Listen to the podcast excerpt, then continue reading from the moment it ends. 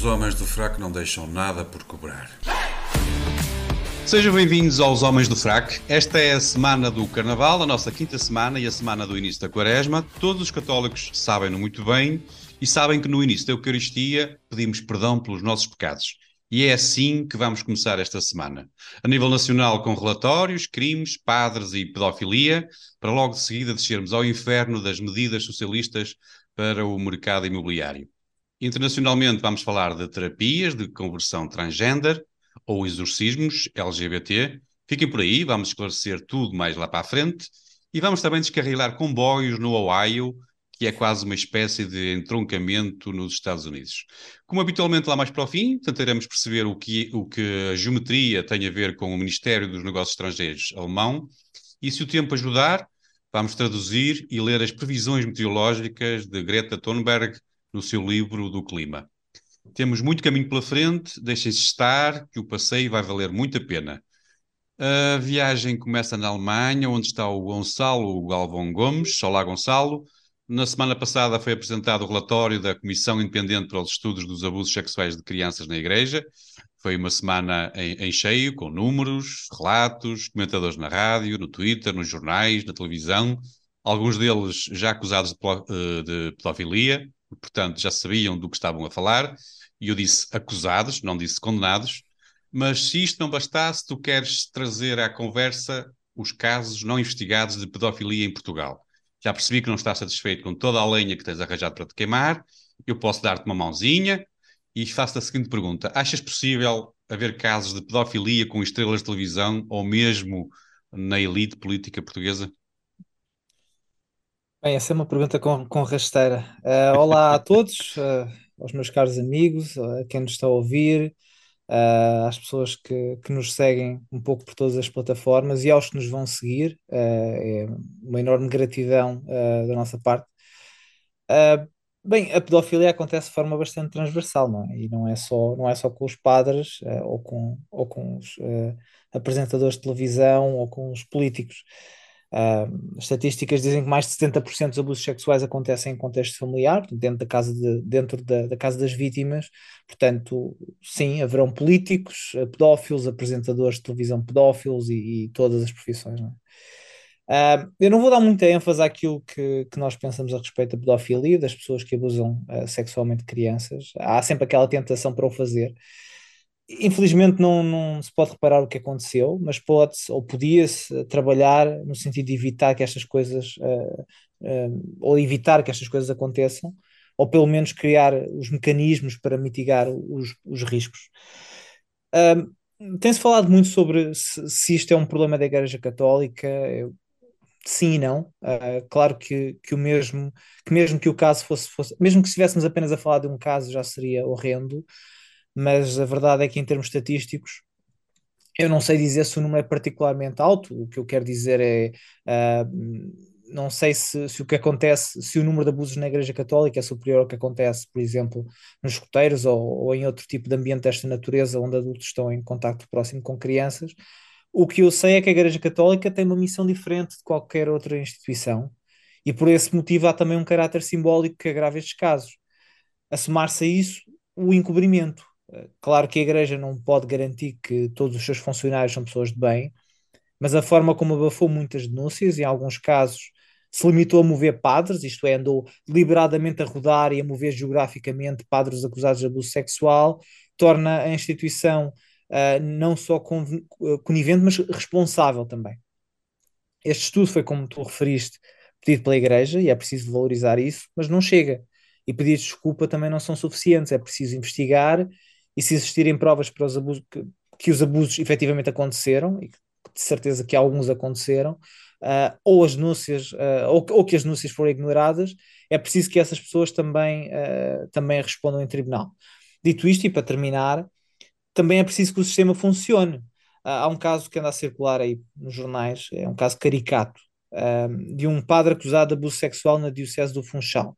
Este padre estava desaparecido desde 2018 foi inclusivamente pedida cooperação internacional para o deter.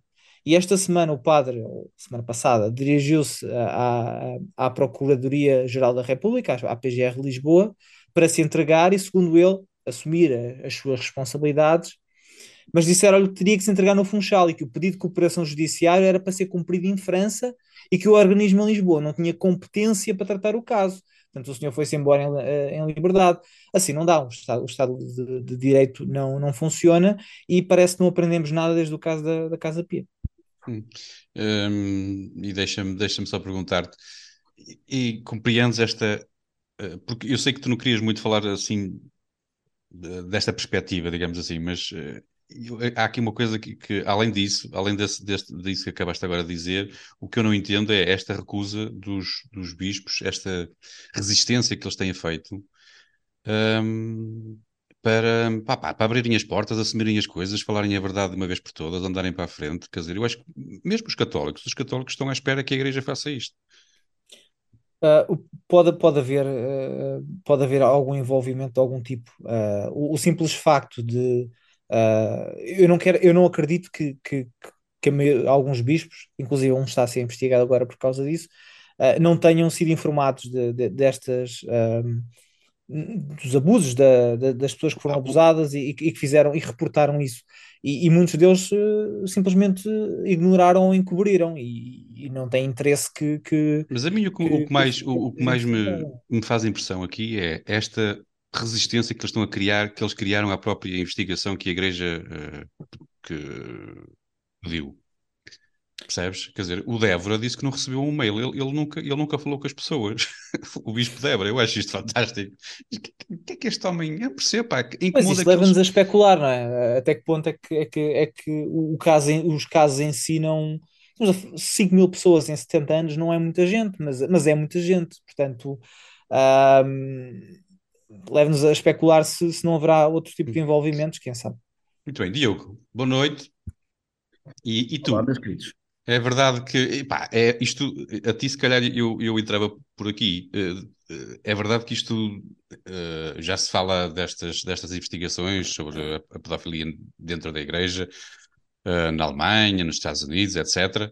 Quer dizer, nós sabemos que em Portugal demora tudo, tudo demora muito a chegar, né? Isto, isto, nós temos um delay em relação a quase tudo.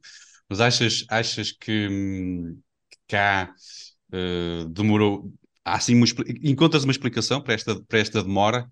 Ou achas que até veio, que ainda veio o tempo e que, que, que as coisas podem, entretanto, ser um, explicadas e descobertas, etc., e que, que haja aqui uma, uma purificação da Igreja? Um, não sei, o relatório foi pedido em conjunto com outros países, não foi? Foi um, um estudo, acho que foi para colaborar com uma investigação eh, internacional, portanto, Sim. não foi necessariamente uma iniciativa da Igreja Católica em Portugal Uh, não, eu acho que até, foram, até foi, foi mesmo o, o, o Papa que, que, que, deu instruções para, né? Isso, uh, portanto, outros países fizeram, no Portugal também o fez, uh, acalmar as vozes uh, que ao longo dos últimos tempos se voltaram a, a, levantar contra a Igreja em relação a este tema.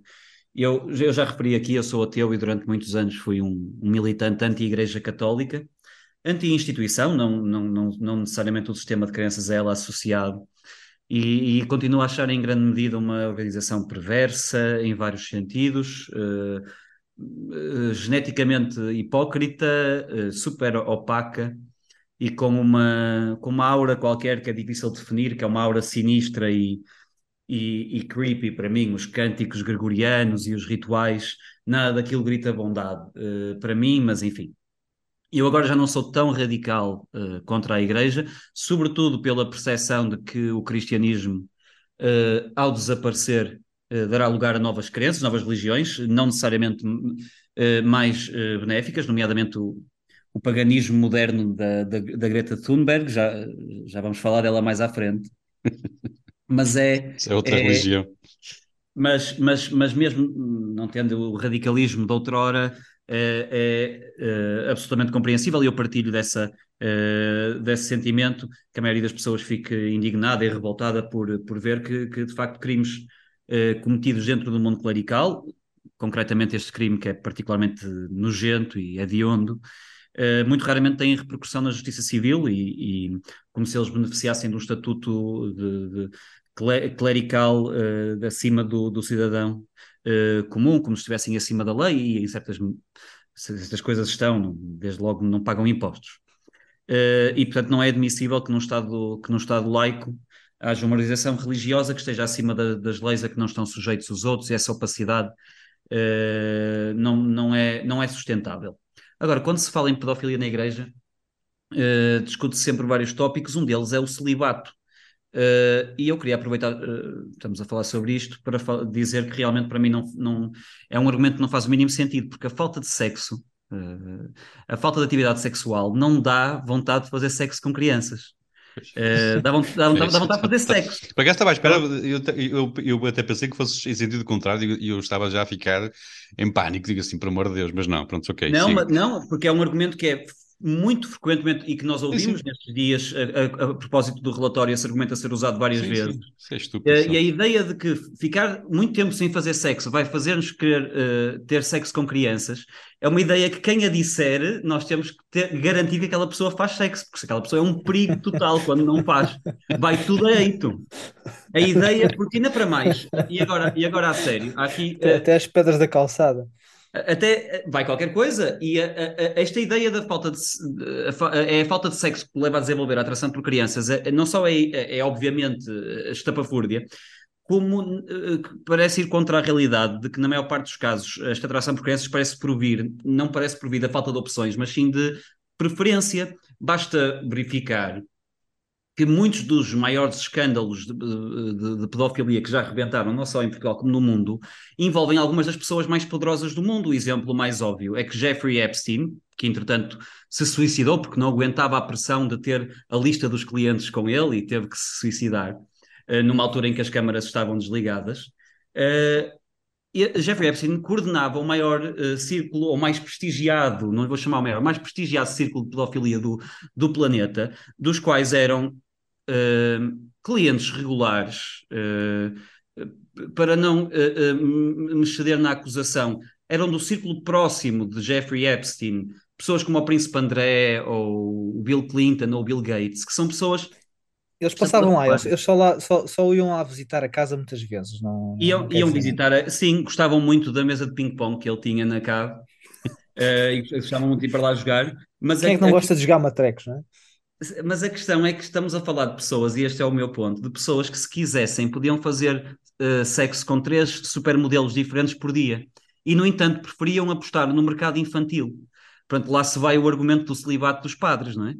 Uh, mesmo em Portugal, mesmo antes da Casa Pia, já tivemos o outro caso no, do, do, Estado Novo, uh, que também envolvia altos, altos funcionários do Estado Portanto, eu, eu, desconfio que é uma parafilia mais relacionada com o prazer do poder, da, da, da subjugação do mais fácil, mas eu não sou uh, uh, psicólogo.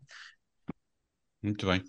Deixem-me só perguntar aos dois, uh, antes de avançarmos para o tema que tu trouxeste para nível nacional, Diogo, que é acham que isto, que os padres vão, vão eles no fundo não estão muito preocupados, eles tendo em caso, tendo, tendo por, por exemplo, o caso anterior, quando se, se, se lembraram de acusar, a partir do momento que se, acusar, que se acusaram políticos também, isto, quer dizer, praticamente não deu em nada e, e, e no fundo, uh, e tu também tocaste no, no assunto, Gonçalo, temos, temos por, por base a nossa justiça, achas que eles estão descansados? Ou seja, eles acham que nada lhes irá acontecer, isto vai demorar uns anos e tal, e a igreja está a contar com isso. Isto vai demorar uns anos e as coisas, as pessoas acabam por, por se esquecer e depois passou tudo. O que é que vocês têm? Que é que, qual é assim o vosso feeling?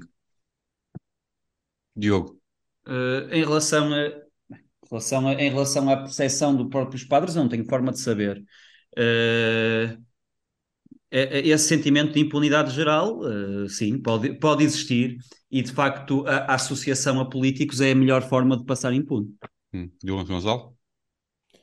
Bem, eu quero acreditar que vai ser diferente, até porque a exposição tem sido diferente e o estudo uh, foi pedido pelo, pelo Papa Francisco. É, é, preciso, é preciso lembrar que, o, que uma das promessas que o Papa Francisco fez, as promessas valem o que valem, mas ele prometeu que ia uh, tentar, que ia tentar acabar com a pedofilia na igreja eu acredito que muitas destas pessoas, até a própria igreja os quer fazer de exemplo, para mostrar precisamente que, que quer colaborar com a justiça e quer levar as pessoas à, à, à, à, à punição que merecem.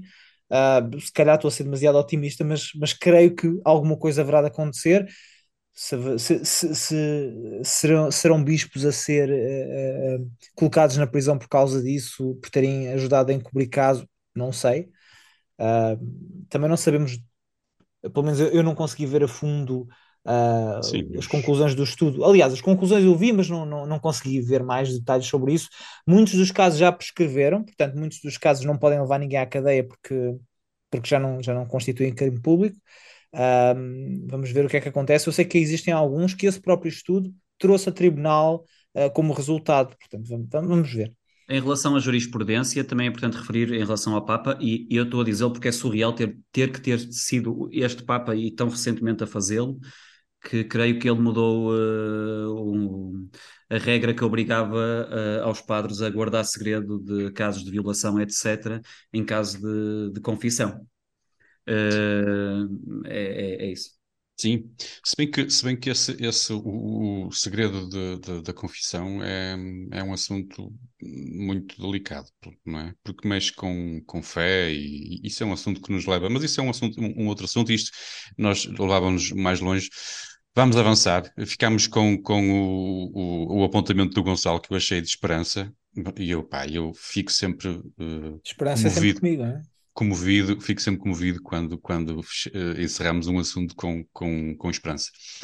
Vamos ficar então ainda pelo país e, uh, e ainda por assuntos de grave abuso. O Diogo Hofbauer quer falar das medidas que a nova Ministra para a Habitação quer construir para o mercado imobiliário. E como se falou muito de casas de volutas, achas que, o, que, que neste caso, que a senhora ministra saberá do número de, de propriedades de volutas que o Estado português é dono? Achas, é... Como é que achas que, que, neste caso o governo fará? Vai nacionalizar todas as suas, as suas propriedades para depois se auto-obrigar a pagar as obras e depois vai arrendá-las contra, a sua, eh, contra, contra a sua própria vontade? É assim que vai eh, acontecer? Sim, talvez. Eu nem, eu nem sequer ia pegar pela, pela questão do, do património imobiliário. Ah, então, desculpa, não, pega, pega tudo. Pega ainda, que vou, ainda, que eu, ainda que eu vá referir, não, porque, e eu vou explicar já, e eu daqui a pouco já explico porque é que não é por esse ângulo que eu, que eu quero pegar.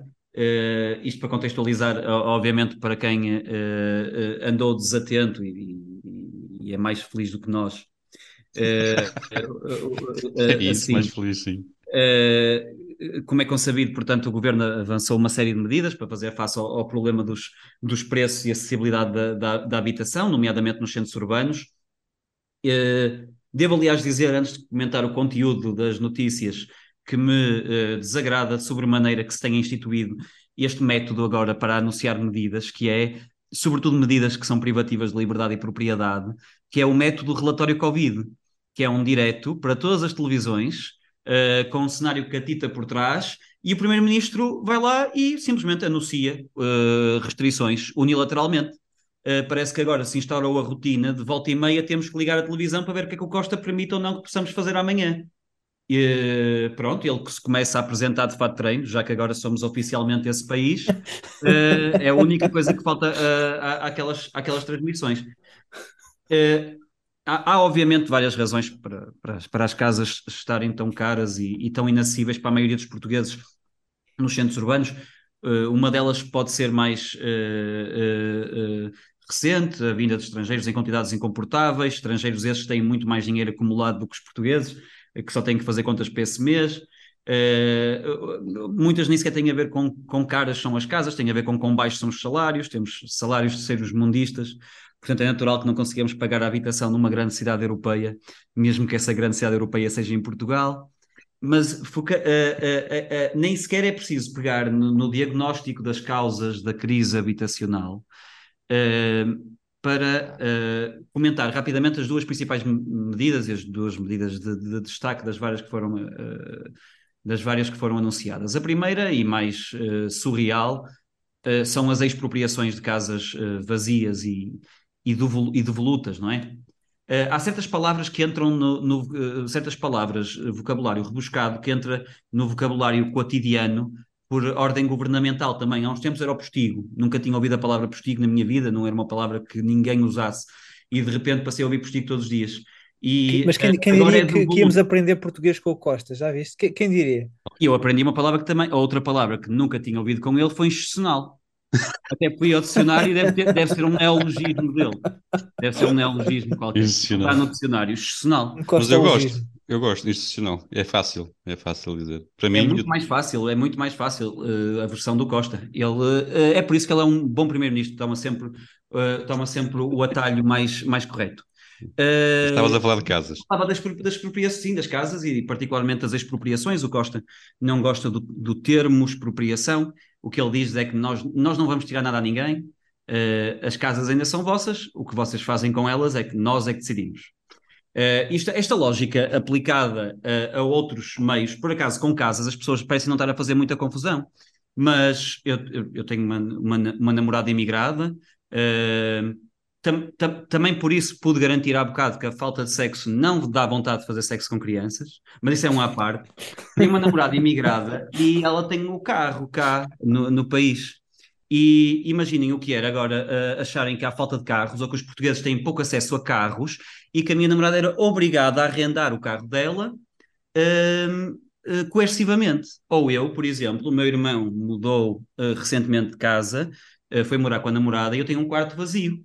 Eh, eu podia perfeitamente arrendá-lo, ganhar eh, esse eh, rendimento extra. Eu não que não é quero. má ideia. pá. Eu não quero, é, um, é uma opção que eu tomo em relação à, à, à, à- propriedade que a minha família pertence à minha família e, portanto, eh, é, é, é a minha opção em relação ao meu espaço.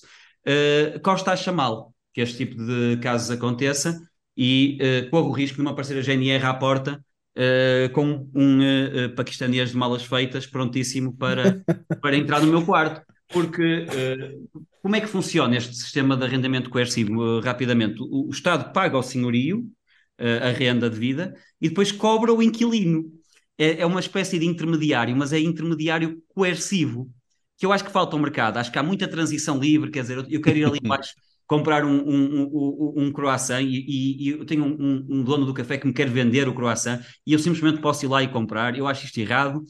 Uh, acho que o Estado devia fazer este papel de, de intermediário coercivo mais vezes, uh, noutras áreas. Por exemplo, o Estado, por exemplo, vai ali ao centro de massagens e obriga uma senhora a dar uma massagem ok?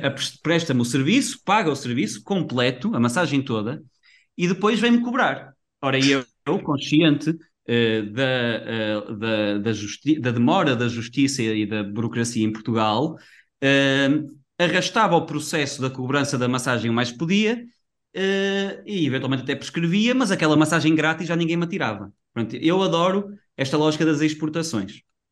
Isto sem, eh, com ironias à parte, realmente. eh, O Estado não- já não- faz isso com as portagens, vocês sabem disso, não é? Sim, sim, bom ponto, excelente ponto. Ah, Mas acho que estas são, eh, eh, é uma, uma, eh, são ótimas, sei lá, para investimento estrangeiro, não é? Portanto, quem é que não quer investir no mercado imobiliário num país cujo líder pode simplesmente ficar com a casa quando lhe apetecer? Eh, É uma medida absolutamente del- delirante eh, e, e- e a minha segurança é que não parece de todo que seja constitucional. Mas como o Tribunal Constitucional também tem andado meio a dormir nos últimos tempos, como sabemos, não sei até que Uhum. ponto é que isso é fiável. E por outro lado, também só referir a suspensão de licenças, eh, novas licenças do alojamento local. O alojamento local associado Sim. ao turismo tirou o país do buraco e eu vivi no Porto antes do boom do turismo e sei bem eh, o quão eh, eh, degradada e desabitada e velha eh, aquela cidade era e agora é uma cidade dinâmica, com vida, com pessoas e a cheirar a nova. Eh, como disse alguém esta semana, o alojamento local vai ter que voltar à clandestinidade, porque há, há um ciclo de vida nas atividades económicas em países socialistas, que é a atividade surge, eh, orgânica, primeiro é legalizada, depois é regulada, depois é taxada, depois é proibida e depois está de volta à clandestinidade. É o ciclo da vida de um negócio num país socialista. Eh, e, e por isso é que, e agora também para fazer eu dar eu a volta, eh, há toda essa parte da hipocrisia do Estado ser o maior eh, detentor de imobiliário em, em Portugal, ou até o tal pacote de 1.400 milhões que foi retirado ao, ao Fundo de Estabilização da Segurança Social, que servia para investir na construção e reabilitação de 4 mil casas prometidas pelo Costa, das quais foram construídas zero, mas eu nem sequer vou por, essas, eh, por essa hipocrisia, porque isso seria legitimar, parece como se isso tivesse sido feito, as medidas já poderiam ser. Não, são avulsas, são desesperadas, são atrasadas, e eh, qual é a pior parte? Eh, são em grande medida populares. Eh, e as pessoas gostam. E gostam pela mesma razão que gostaram dos confinamentos aleatórios. Eh, é, é preciso fazer alguma coisa? Está-se a fazer alguma coisa. exatamente o mesmo, o mesmo tipo de argumento. Uh, enfim, e de facto estão, estão a assumir que os portugueses vão ter sempre salários baixos e que se querem casa, uh, baixa-se os preços. Pois. Gonçalo, uh, como todos os imigrantes, pá, tu já deves ter a tua casinha cá, né? foste trabalhar para, para, para, ter cá a tua casinha lá na aldeia, uh, mas como tu só vens cá, que é três vezes, não, três dias por ano, uh, estás, ela vai ser considerada devoluta, quase certeza. Estás preparada para doar para arrendamento? Eu Ou já, achas já que esta lei, esta lei até pode servir de desculpa para muitos imigrantes que, entretanto, já, já achavam aborrecido vir cá à terra e agora se vão ter uma desculpa a dizer que não têm cá a casa porque, porque tiveram que, que a dar ao governo e agora vão fazer férias para outro país qualquer. Isso, isso funcionaria bem. Só pegar aqui no, neste último ponto que o Diogo estava a falar, um, os, os, portugueses gostam da mesma forma que os venezuelanos gostaram uh, uh, quando as primeiras as nacionalizações ocorreram, não é? quando se começou a nacionalizar tudo e, e se começou a, a, a, dar dinheiro às pessoas, ficou toda a gente contente. E hoje em dia uh, sabemos que, se, que, ao fim de 3 ou 4 anos já a, a média de, de peso que as pessoas tinham uh, caiu 12 ou 13 quilos, não é? Uh, uh, quando o governo vem com este tipo de medidas populistas, as pessoas gostam, as pessoas adoram, mas depois as consequências que, que advêm daí, nomeadamente o que, que ele referiu, a falta de investimento exterior e etc., depois trazem com, consequências de longo prazo. Responder à tua questão, é, é curioso que eu, que eu no final do ano passado, a última vez que estive aí, até quando nos encontramos, estive quase a comprar uma casa. Estive quase a comprar uma casa no Porto, porque eu sou, sou um grande fã do Porto, apesar de ser de Lisboa. Um, e a minha ideia foi Só te fica bem, comprar. Pois, mas é, mas é, é mesmo verdade. Há qualquer coisa naquela cidade que, que é, é muito interessante. Um, e a minha ideia era comprava o apartamento uh, para quando vou a Portugal, que é uma ou duas vezes por ano, no máximo, e durante o resto do tempo fazia um, um aluguel de curta duração. Entretanto, não comprei por outras razões. Uh, e ainda bem, ainda bem que não comprei, porque se Portugal quer ser a Venezuela da Europa, então arrisca-se a que, a que ninguém lá queira deixar dinheiro.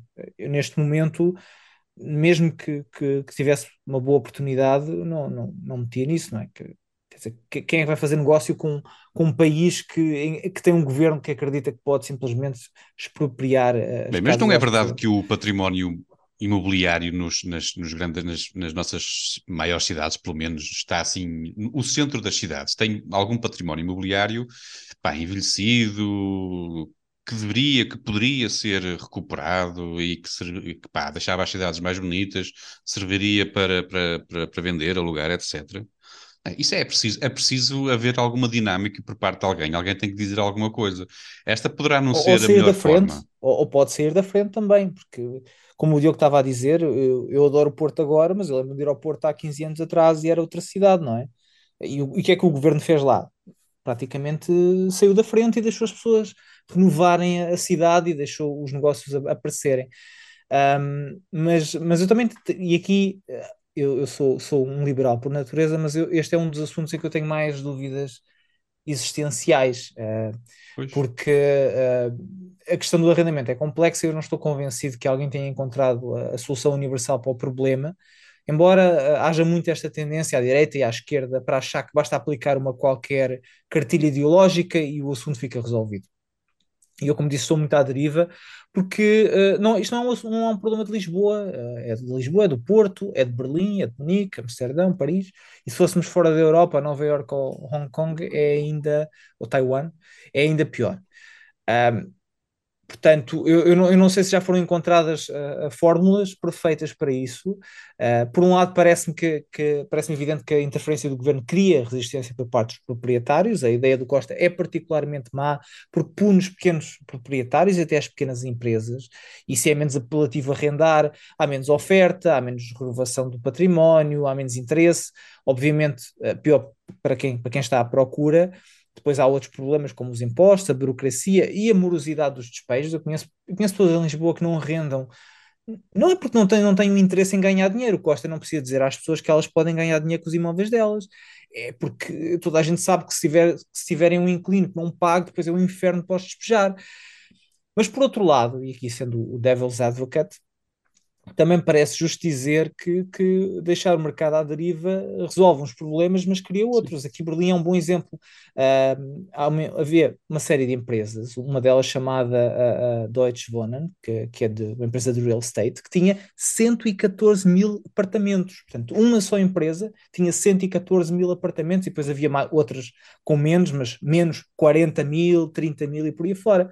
E o que o Estado optou por fazer, por fazer há uns anos foi comprar fatias dessas casas à força e, isso foi bem feito, não sei, uh, mas a verdade é que se não, se não existirem regras, há uma, uma, tendência grande para, para a cartelização e para um crescimento especulativo desenfreado.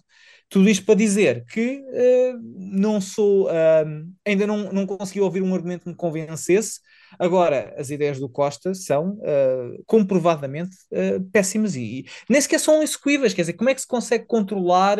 Para já vai-se criar uma geração, de, um, um, não uma geração, vai-se criar um grupo de bufos, não é? Nos prédios vai, vai haver o, o vizinho que vai estar a controlar se, se aquilo não, está vazio. Uh, não, aqui, depois, como é que se consegue controlar? É impossível, não é? Mas já, já começou no, no, bom sentido. Já, as pessoas já começaram a lembrar o, o governo que, que, o próprio Estado, o próprio país tem muitas propriedades abandonadas. Quer dizer, existe um, um prédio enorme que, que, da Segurança Social que tem umas dezenas largas de apartamentos e aquilo está abandonado há, há, há bastantes anos. E esta são isso, quer dizer, eu lembrei-me agora deste exemplo que eu vi agora recentemente, mas há muitos exemplos, não é? Tem surgido. Sim, até, até, nas Forças Armadas há, há prédios inteiros que, sim, que não prédios inteiros completamente é? abandonados. E podia ali morar, agora para isso, para isso a legitimidade que o governo tem para... E aqui o que me parece é que primeiro eles deveriam dar era o exemplo, mas, mas pode ser que sim, pode ser que, que aconteça. Bem, meus jovens amigos, nós, nós já vamos com mais de metade do caminho uh, percorrido temos que, que andar da perna, a nossa viagem continua. E lá para fora, internacionalmente, o Gonçalo parece-me um bocadinho assim preocupado com as terapias de conversão com um certo aproveitamento, malicioso ou não, eu não sei, tu já, já, já nos dirás, uh, do lobby transgender nas causas LGBT. O que é que te preocupa nestas terapias de conversão? São os cálculos matemáticos? É o espiritualismo na mudança do ser? Eh, porque pode-se pensar que aquilo é uma coisa parecida com o exorcismo, ou é uma, sei lá, qualquer semelhança com a nova alta cozinha, com os bombardeamentos, etc., ou os processos médico-científicos que são filosoficamente duvidosos. O que é que te preocupa, na verdade? Agora diz lá. Bem, uh, só há uma coisa que me preocupa no meio disso tudo, que é uh, que só se venha... Só uma. Sim, sim, em relação a este, a este tema é mesmo só uma. O que me preocupa é que se venha intencionalmente mostrar alhos com bugalhos para concretizar uma, uma uh, agenda ideológica radical numa estratégia que não é nova, o próprio escalar da sigla LGBT, com, com todas as, as, as, letras novas que vão aparecendo a cada dia, não é mais do que uma infiltração, eu até posso falar em sequestro de causas nobres. A, a luta dos direitos gays, de lésbicas e bissexuais é uma causa nobre, mas que tem vindo a ser infiltrada por outros grupos cujas causas têm, cujas causas têm muito pouco a ver com estes. Basta dizer que hoje em dia fazem parte da, da, da sigla LGBT, assexuais, curiosos, aliados, dois espíritos pansexuais, kink, e um dia, mais cedo do que tarde, juntar-se ao M, que já se começa a falar, há várias correntes dos Estados Unidos a pedirem que os MAP, M-A-P, Minor Attracted People, também pertençam uh, uh, aos LGBT. Eu, eu sou desses. Ao, um, ao abrigo de causas legítimas, juntaram-se pessoas com, com. Ao abrigo dessas causas legítimas, juntaram-se pessoas com problemas mentais, tarados e por aí fora. Pronto, mas isto tudo não é inocente. Isto mas, mas isto tudo não é inocente e, e até é uma estratégia que eu, que eu tenho que considerar inteligente, porque ao juntar tudo no mesmo saco, cada vez, cada vez que alguém critica a agenda trans e diz, por exemplo, que homens biológicos não devem participar em desporto feminino, isso significa que a pessoa que disse isso é anti-LGBT, por defeito, e por defeito está contra as causas de, de, lésbicas, gays e bissexuais. Bem, nas chamadas causas de, nas chamadas uh, terapias de conversão, há o potencial para acontecer uma coisa parecida, mas ao contrário. Tradicionalmente, as, as chamadas, essas terapias de conversão foram, uh, estão documentadas uh, até em Portugal, estão documentadas, são, são monstruosidades aplicadas a, às pessoas homossexuais, e ao abrigo dessa pseudociência de converter uh, a, orientação, a orientação sexual das pessoas, fez coisas como lobotomias, castração química, tratamentos hormonais, eletrochoques, hipnose, terapia de aversão, a lista é, é grande. Esse tipo de práticas já foram ou estão a ser banidas em todo o mundo. Hoje em dia continua a haver debate em alguns estados norte-americanos, para, até na Europa, ainda há, ainda há países que precisam de, de, de rever as leis. Eu, eu, estava a dizer em todo o mundo, mas o que eu queria dizer é no Ocidente, porque o Ocidente é, é, é o único sítio onde se fala dessas coisas. Mas então qual é o problema?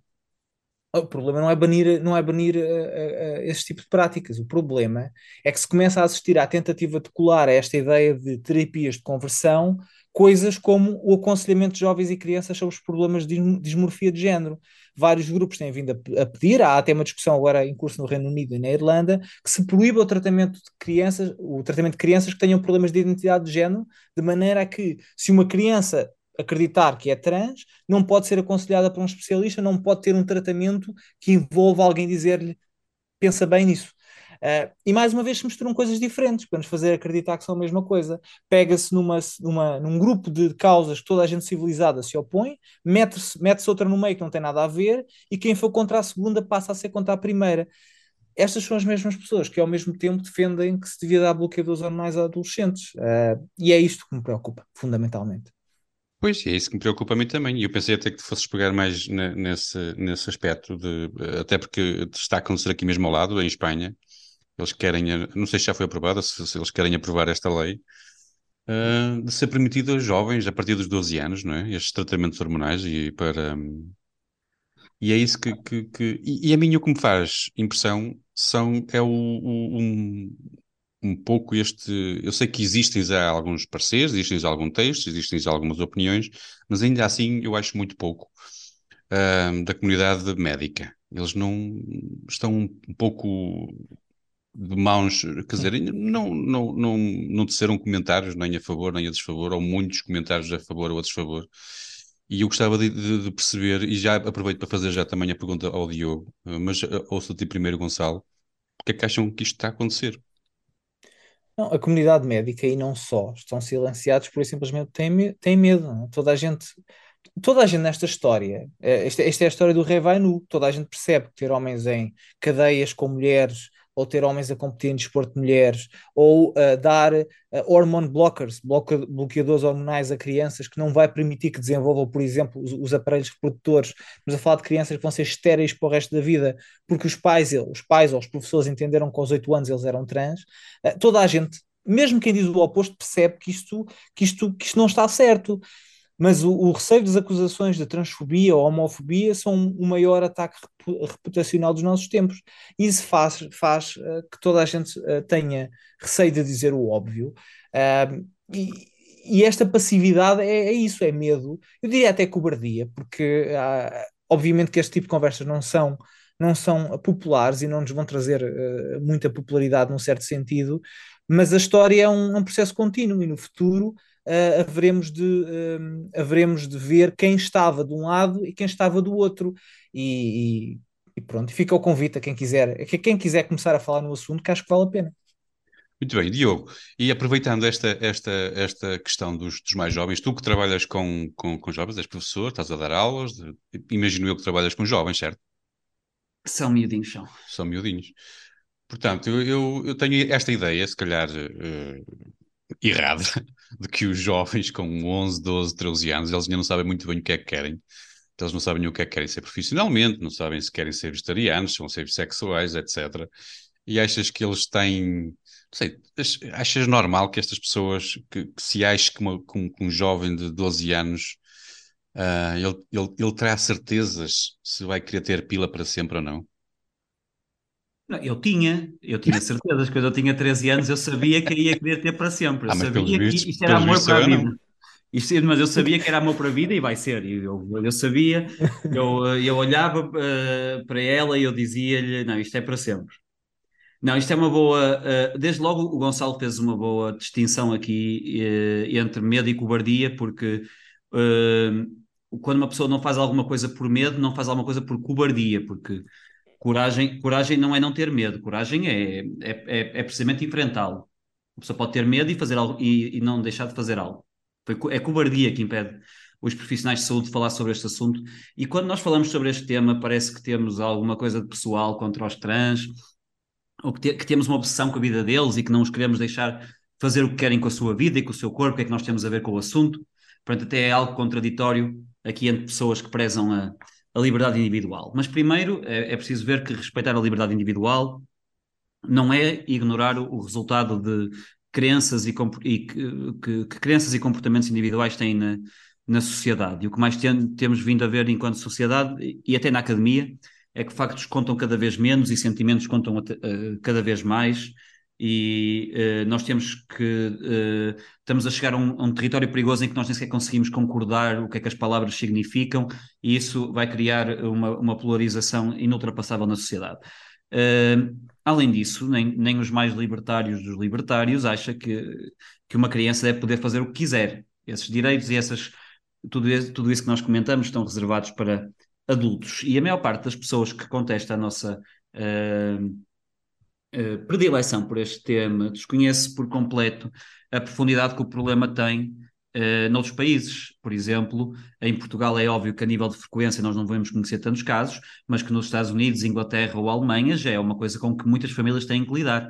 Uh, e desconhecem também, e isso pode explicar uh, em parte também a questão da, de, do, sil, do silêncio, Zé Carlos, ainda que em Portugal não, não acredito que seja uma realidade ainda, que é que há toda uma indústria atualmente uh, rica e, e, poderosa que tem na mudança de sexo, uh, inclusive é sexo infantil, que são os mais sugestivos, uh, o negócio, e o negócio extremamente rentável. O, o, o, e, e o, a questão é, o tratamento, a, a, mudança de sexo, como lhe costumam chamar, e que envolva operação e tratamento hormonal não é um recurso humanitário que nós temos que disponibilizar a qualquer pessoa que nos peça, como se fosse um comprimido, como se fosse um tratamento médico. A, a operação de mudança de sexo é mutilação. A, a, a, indústria, a indústria faz dinheiro e bom dinheiro a cortar pilas e a cozer vaginas e a mutilar seios, frequentemente de menores. E se é gráfico eu dizê-lo desta forma, é porque a realidade é gráfica e isto é extremamente preocupante quando não, estamos a falar de, dizer, é de pessoas extremamente sugestivas, eh, que, como é óbvio, sobretudo a questões sexuais, uma área que eles, elas ainda não exploraram, que não, não se conhecem sexualmente, nem conhecem sexualmente o mundo, eh, vão estar a tomar decisões definitivas sobre o, teu sobre o seu corpo, decisões horrendas uh, sobre o seu corpo. Se uma pessoa for ler as descrições associadas à operação de mudança de sexo e ao pós-operatório e a todo o processo de recuperação, são coisas horrendas que nem dá para ler tudo de seguida, do quão uh, uma pessoa nem sequer imagina uh, o quão grotescas são as consequências de alguns destes procedimentos. Portanto, quando nós nos opomos a que essas crianças tenham a capacidade de decidir esse tipo de coisas sobre o seu próprio corpo, nós não estamos a ser desumanos. Eu, eu diria e não tem retorno. A, a essas coisas que estás a referir, a essas coisas que estás a referir não têm retorno. Uh, uma, uma, operação que, que, que, remove os seios a uma, uma, menina ou que, ou, que, ou que corta o pênis a um, a um, rapaz, não há volta a dar. Aquele rapaz para o resto da vida, por, por uma ideia ver, que Vamos lá ver se eu estou a perceber bem. Vocês estão, a querer, vocês estão a insinuar que a indústria, que há uma indústria médica que paga horas extras a médicos e que lhes paga eh, para, para e eles, que se, e eles estão calados por causa disso? É isso que vocês estão a querer ensinar? Nos Estados Unidos isso acontece. Aliás, uh, estamos aqui a falar este tempo todo, não referimos o óbvio documentário do, do Matt Walsh, não é? De, de, What is a Woman, para quem, sim, para, quem tem, para quem teve uh, em coma este tempo todo e não, e não sabe o que é que nós estamos a falar, é, uh, ilustra não só esta questão da contradição eh, que nós já discutimos aqui, entre alegar que mulher é o que nós quisermos, mas este, este rapaz é, é mulher porque sente-se mulher. O que é isso? Não sabemos, é o que quisermos. Portanto, não estamos aqui a falar de nada, esta discussão etérea, como aborda, e mais importante, essa questão da indústria da, uh, da mudança de sexo, que é, que é real e cada vez mais lucrativa. Muito bem. Jovens, temos que continuar a nossa viagem e continuamos com o Diogo que... e avançamos a toda a velocidade e de comboio para descarrilarmos em Ohio.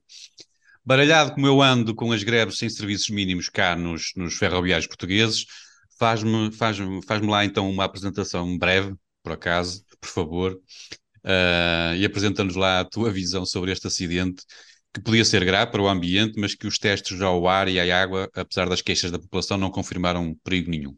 Não, não há perigo nenhum. Uh, há um uh, contextualizar rapidamente e, e, e este assunto é, é, é, particularmente importante contextualizar porque não sim, passou sim. Nos, nos, na meio de comunicação uh, nacionais. Um comboio uh, contendo perigosos químicos descarrilou em Ohio, curiosamente numa localidade de nome East Palestine, não é? que não tem ligação à Palestina, que já está mais habituada a este cheiro em enxofre. Mas, foi mas é engraçada a coincidência. Mas é engraçada a coincidência. E libertou, e, e portanto o comboio descarrilou e libertou para a atmosfera um, um sem número de gases, alguns dos quais venenosos, temos o cloroeteno e outros gases que não me vou, uh, que não vou fingir que sei o que são, uh, mas cujos, cujos conteúdos são públicos. E matou milhares de animais, os seus impactos ainda estamos à espera de confirmar. Porquê? Porque o acidente, e apesar de só estarmos a comentar esta semana, aconteceu no, no dia 3 deste mês. E este é um caso muito bizarro, e há, há, bizarro é a palavra certa, e há dois ou três pontos que merecem aqui o nosso destaque, não tanto para dar resposta, que, que, que não as tenho, mas como tópico de, de interesse para o acompanhamento. O primeiro é precisamente aquele que eu falei, o blackout da comunicação social em relação a isto. Nós sabemos que os jornais apenas passam as notícias que, que estão permitidas passar, nada disso é novo. E se nos Estados Unidos, apesar das tentativas de ocultação, já se falam mais abertamente deste assunto, aqui em Portugal imagino que a maioria nem faça ideia do que, é que eu estou a falar. Mas aqui o que interessa saber é porque é que isto não está a ser noticiado, a quem é que interessa que não seja, e porque é que os jornalistas não fazem questão que seja, sobretudo um incidente com este impacto ambiental, e nós sabemos que nos últimos anos, tirando máscaras e uh, sexualidades alternativas, o ambiente é que é o tema fetiche do, do jornalismo ocidental. Portanto, um Chernobyl a decorrer na América seria ótimo para até novas restrições e confinamentos ambientais, até pela questão do Trump, a imprensa a perseguir o Trump, e o Trump é que aprovou uma lei no seu mandato que permitia uh, comboios transportarem estes líquidos perigosos uh, uh, pela América e, e, portanto, até podiam, até podiam pegar por essa questão, mas houve silêncio total por parte da comunicação social mainstream. Portanto, por é que os jornalistas não pegam nisto? Uh, a explicação mais óbvia uh, está como está sempre nos donos disto tudo. Uh, a Norfolk Southern Corporation, que é o nome da empresa do, do, do, comboio que levava, que teve o acidente, é detida pela Vanguard e pela BlackRock, que quem conhece a alta finança sabe perfeitamente que são os verdadeiros, os literais e verdadeiros donos disto tudo, e que detêm também praticamente todos os órgãos de comunicação social mainstream. Mas eu acho que esta explicação é curta. Eu acho que há mais do que isto. Uh, outro ponto é a, a, a, quando do acidente houve um evacuamento obrigatório, que implicava ser um crime até ficar na cidade e um crime de maltrato a crianças se obrigassem o filho a ficar. Acontece que, meros três dias após o acidente e ainda com o, fumos negros no ar, uh, e, e, os residentes foram instados a regressar e, e garantiram-nos que não haveria qualquer perigo. Uma pessoa vê as imagens e é fumo negro por todo lado, animais mortos, os testemunhos são dos, dos residentes apanharem reações cutâneas, problemas respiratórios, ainda não sabemos o impacto uh, a longo prazo no, no, solo e na água, e no entanto asseguram os cidadãos que é seguro viver ali, beber a água e respirar um ar, e há um contraste muito grande entre aquilo que são os efeitos expectáveis de um incidente desta dimensão e as imagens perturbadoras que vemos, e os testemunhos dos efeitos nocivos para a saúde que já existem e as garantias oficiais de que está tudo bem, de que não há nada para ver aqui. Uh, isto é estranho também. E o terceiro ponto, e porventura o mais bizarro, é que já houve mais três descarrilamentos de comboios nos Estados Unidos desde esse acidente. Uh, um dos descarrilamentos foi inclusivamente em Ohio. Por isso, deixo só aqui este food for, for thought, três uh, grandes perguntas já que responder. Porque é que a comunicação social ocultou e continua a ocultar um incidente destas dimensões? Uh, Porque é que as, as entidades uh, oficiais garantem à população local que é seguro viver lá quando todos os inícios apontam para o contrário? E o que é que raio se anda a passar com os comboios nos Estados Unidos que andam todos a descarrilar? Pedro Nuno Santos, não tenho o Pedro Nuno Santos. Se eles tivessem o Pedro Nuno Santos, tinham uma data de comboios espanhóis e estava tudo espetacular. Um, Gonçalo, uh, bem, depois destes, destes acidentes que têm realmente acontecido, uh, portanto, vocês não põem a hipótese de que possam ser as alterações climáticas a influenciar os acidentes dos ferroviários a, a derreter os carris, a derreter os carris. Não, Opa, eu, eles, não tenho dúvida. Eu, eu há dias ouvi uma senhora na televisão dizer que os tremores de terra são, quer dizer, vão, vão, ser, vão, vão acontecer com, com mais grave. Eu, os tremores de terra as alterações climáticas podem, quer dizer, isto... Sim, nós até falámos nisso no último episódio. Eu tenho, aliás, eu não tenho dúvida que não, não só as alterações climáticas, mas a transfobia e os não vacinados são responsáveis pelo descarrilamento. Uh, então pronto, está explicado. E eu, como sou uma criança de 8 anos uh, na minha cabeça, eu não consigo falar em, em comboios e, e, não sei o que sem, sem me apetecer fazer piadas, mas, mas deixamos isso para outro dia. E gases. Uh, e gases e transfobia. Uh, a situação do, do Ohio, o Diogo já explicou bem. Há, há uma coisa que, que, que, ele não mencionou, que, que, mostra o quanto. Nós às vezes pensamos que só existem pessoas incompetentes aqui, mas, mas não, uh, elas são espalhadas pelo mundo. Depois de, dos 50, uh, 50 vagões serem descarrilados daquele comboio, houve alguém que se lembrou de pegar fogo àquilo. Pensaram que a melhor forma de, de, de resolver o vazamento era pegar fogo eu, eu, percebo tanto, tanto de química como, como, como vocês, talvez, ou menos ainda, mas pelo que eu li, aquelas, algumas daquelas substâncias, quando, uh, uh, quando em combustão, aquilo é, é, semelhante ao que era usado como arma química na Primeira Guerra Mundial. Portanto, uhum. uh, só, só para dar uma ideia do quanto aquilo quanto aquilo, aquilo está mal. Né? A situação em Ohio é agora um caos, a gestão tem sido, como já mencionei, muito má.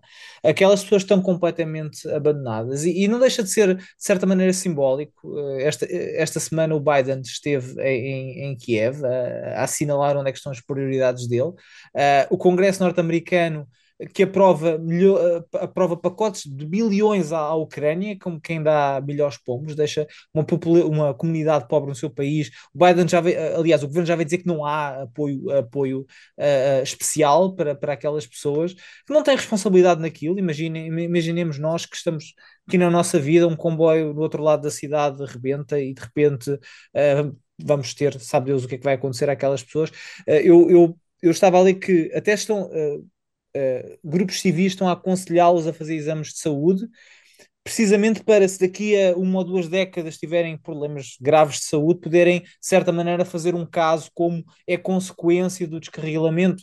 Uh, esta é a situação que aquela gente está, é uma região pequena, é pobre, e se calhar a razão pela qual estão a ser ignoradas, em adição àquilo que o Diogo já disse, é é uma região onde mais de 90% da população é branca, não servem para capa de jornais, não dá para fazer uma agenda de racismo sistémico, não, não, não dá para a CNN aparecer lá e dizer que aquela gente está a ser ignorada porque, porque, por causa do racismo sistémico, não dá, são 90%, mais de 90% são brancos, e principalmente é uma região que tradicionalmente vota nos republicanos.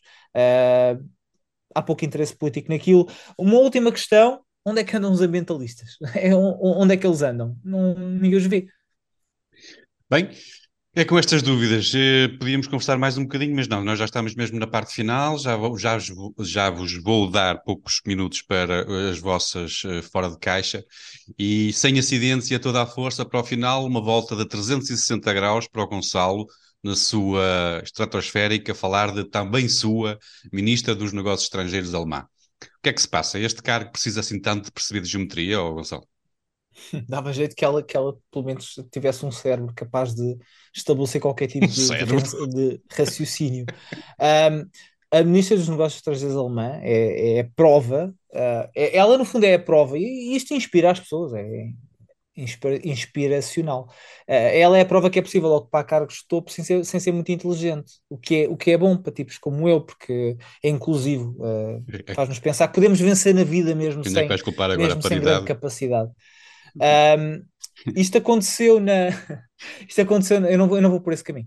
Isto aconteceu na Conferência de, de Segurança de Munique. A perguntar à Ministra, a Ministra dos Negócios, dos Negócios Estrangeiros, agora apareceu Costa a falar, a Ministra do, dos Negócios Estrangeiros, a, a a Annalena Baerbock, se haveria alguma chance, alguma chance da Ucrânia estar a salvo uh, a longo prazo se Vladimir Putin continuar a liderar a Rússia. E ela respondeu um, que, que, se ele não mudar 360 graus, uh, não, que não há hipótese. Uh, portanto, o país onde, onde vivo tem, tem nos seus cargos mais altos uma pessoa que faltou às aulas de geometria da quarta classe. Ela, ela, ela é dos verdes, ela, ela pertence ao Partido dos Verdes, se calhar devia andar em protestos. Andava em protestos climáticos e, e não foi à, à geometria da, da, quarta classe. Era à sexta-feira, era a greve. era a greve, andava, andava em greves climáticas na quarta classe e faltou isso. Mas foi uma imagem. 360 uma imagem. graus. 360 graus. Pá, há um programa na RTP3 que tem esse nome. Pode ser, se calhar até é mesmo, se calhar ela queria mesmo dizer aquilo e é verdade, ele dá 360 graus e fica tudo dá, e, dá. Cai, e cai para o lado. Muito bem, Diogo, tens alguma coisa a acrescentar? Um minuto, Sim, que adoro este tipo de gafes. Uh, existem, porque existem as, as gafes Biden, que simplesmente não fazem sentido, são é dizer merda só. E eu gosto das, das gafes em que nós percebemos o que é que a pessoa quer dizer, mas não consegue. Esta gafe. eu, não sei se é uma gafe, eu não sei se é uma, uma gafe, Diogo. Eu, eu, eu não sei se ela não é só estúpida. Eu não sei se isto é uma gafe. Mas ela pode ser estúpida, mas a maior parte das gafes vem também da estupidez. A que a pessoa quer dizer alguma coisa. O que ela queria dizer era 180, mas disse 360 uh, derivado da sua estupidez. Eu, eu, esta gafe já tinha sido cometida exatamente a mesma por Paulo Futre, comentando a sua saída do Atlético, disse que a sua vida tinha dado uma volta de 360 graus. Não queiras é comparar, é um tipo mas não queiras comparar comum. esse mestre, vá. Não, mas é, mas é muito do nosso futebol. Uh, aqui já tipo estamos a passar os limites. Comparar Paulo Futre com a ministra... Mas eu só queria recordar algumas das gafes mais uh, uh, uh, semelhantes a esta, dos 360 graus. Temos o clássico, claro, estávamos à beira do precipício e tomamos a opção certa, demos o passo em frente.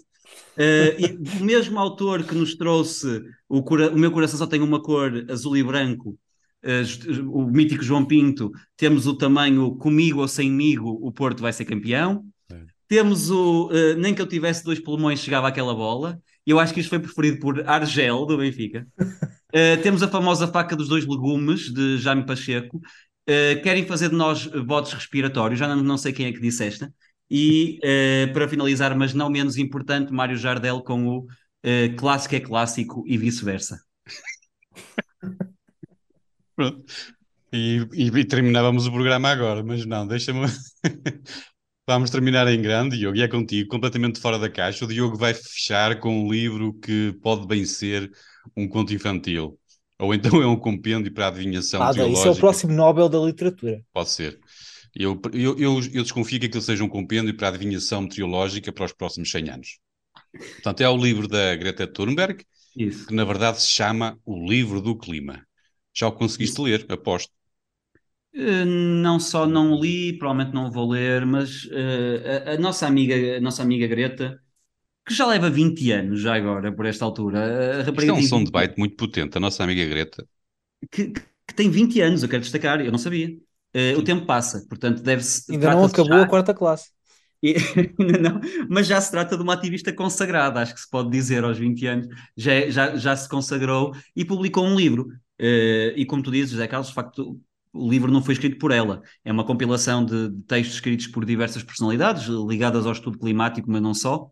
Temos, por exemplo, um texto escrito pelo Dr. Tedros, uh, não entendo particularmente em qualidade, talvez na qualidade de colega na profissão de receber dinheiro para lançar o pânico, para pôr as pessoas na miséria, uh, deve ser nessa qualidade. E eu acho que este livro é uma aposta muito forte para a Greta ganhar finalmente o Nobel, não da literatura, como estava a anunciar o Gonçalo, mas da paz. Acho que é. Ou os dois, os dois ao mesmo tempo. Uh, sim, é uma aposta dois, nas, duas, nas duas vertentes. Ela já foi nomeada nos últimos anos, uh, está uh, Pro da Paz, bem entendido, está a receber nomeações desde que começou as greves, mas ainda não teve a sorte de ganhar, tem-se metido causas mais importantes pelo meio, e eu acho que é este ano. E eu acho que o Nobel da Paz é o ideal para a Greta ganhar, porque para escavar todo o lítio que é necessário aos seus planos serão necessários muitas paz. Paz, paz, paz, paz para toda a gente. Gonçalo, para terminar então, queres uh, um apontamento sim sobre o sim, livro? Sim, sim. Eu quando li que ela ia publicar o. Ah, claro que sim. Uh, eu quando li que ela ia publicar o livro, eu até pensei, genuinamente, eu pensei que fosse só em versão, em versão digital, porque, porque caso contrário, se fosse em papel, achei eu na altura que seria, que seria hipócrita e que até chamava demasiado a, a atenção. Não, não é só o papel, são os envios, a expedição. Portanto, pensei, ela não se quer meter nesta, nesta pegada carbónica. Mas antes de começar este programa, literalmente 20 minutos antes, consultei a Amazon. O livro está disponível em duas versões. Uma é Kindle, muito bem, eletrónico, e a outra é capa dura. Nem sequer há uma opção mais leve e com menos papel. Portanto, quem quiser o livro em formato físico tem que comprar uma versão de 512 páginas, com uma capa dura a 36 euros, que um estafeta provavelmente vem de propósito só para me entregar aqui a casa. Uh, mas pronto, 36 euros por edição, capa dura, que se lixa o capitalismo. 500 páginas o livro? 500, 512, 512. Uh, a pegada carbónica é má, mas é para os outros, e pronto, e há quem acha que isto faz sentido. Uh, acho bem, acho, acho que quem acredita nesta religião devia comprar a sua Bíblia. Muito bem. Jovens, chegamos ao fim. Os homens do fraco despedem-se com amizade. Para a semana temos uma surpresa, mas até lá vamos dando notícias. Não se esqueçam, estamos nas redes sociais. Deem lá um saltinho, deixem lá o vosso comentário, a vossa crítica ou sugestão. Se quiserem pôr um like, nós ficamos todos, todos, todos uh, ficamos contentes e felizes, ficamos todos contentes todos. e felizes. E uh, nós voltamos para a semana. Até lá. Boa semana para todos. Até para a um semana. Beijo.